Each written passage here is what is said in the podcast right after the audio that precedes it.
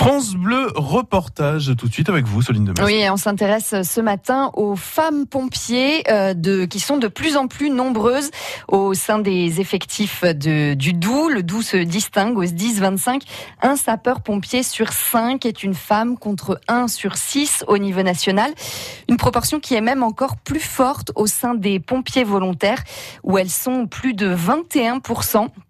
C'est bien plus que chez les pompiers professionnels où elles sont euh, seulement 5%. On est en train de, de chercher le reportage de, de, Christophe Beck qui nous arrive. Christophe, euh, les femmes pompiers sont donc plus nombreuses hein, dans le Doubs. Marie-Joseph Galezo a 25 ans de service chez les pompiers volontaires de Matet dont elle est aujourd'hui adjointe au chef de centre. Moi je suis arrivée, j'étais la première fille, donc euh, je suis restée longtemps euh, toute seule en fille. Hein. Je pense que j'ai fait au moins 4-5 ans où j'étais toute seule en fille. En tant que femme, elle n'a pas rencontré de difficultés particulières même s'il a fallu faire sa place regard a un petit peu changé parce qu'ils n'avaient pas trop l'habitude, quoi. Même entre collègues, quoi. Maintenant, voilà, c'est bien mis dans les mœurs. Euh, voilà, il y a des filles. Euh, après, on n'est pas beaucoup dans le centre quand même comme filles par rapport à certains centres. Elles sont quatre femmes sur les 35 volontaires de Matin. Il faut quand même faire ses preuves, on va dire. Hein. Louisa Kellafi est volontaire au sein du centre de secours de Colombier-Fontaine en tant qu'infirmière. Il faut quand même euh, montrer euh, de quoi on est capable et qu'on est autant capable qu'un homme euh, face aux, aux, situations rencontrées. Et savez, quand on a une femme, il faut toujours faire un petit peu plus que les hommes pour montrer qu'on est, on a les mêmes capacités qu'eux. À Colombier-Fontaine, sur les 45 pompiers volontaires, 10 sont des femmes. Du moment où ils voient qu'on est sportive et puis qu'on y arrive aussi bien qu'eux, il n'y a pas de souci. Aline Gros-Perrin fait partie de l'effectif des pompiers professionnels à Montbéliard depuis 5 ans,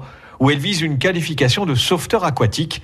Son intégration s'est passée sans encombre. C'est rentré dans les mœurs quand même. Avant, il y avait beaucoup moins de femmes chez les pompiers, donc euh, c'est pas forcément évident, mais euh, maintenant il y en a de plus en plus, donc ça, ça, commence à bien rentrer dans les mœurs. Pour les volontaires femmes, reste la question de l'organisation de la vie de famille autour de cet engagement et de la vie professionnelle.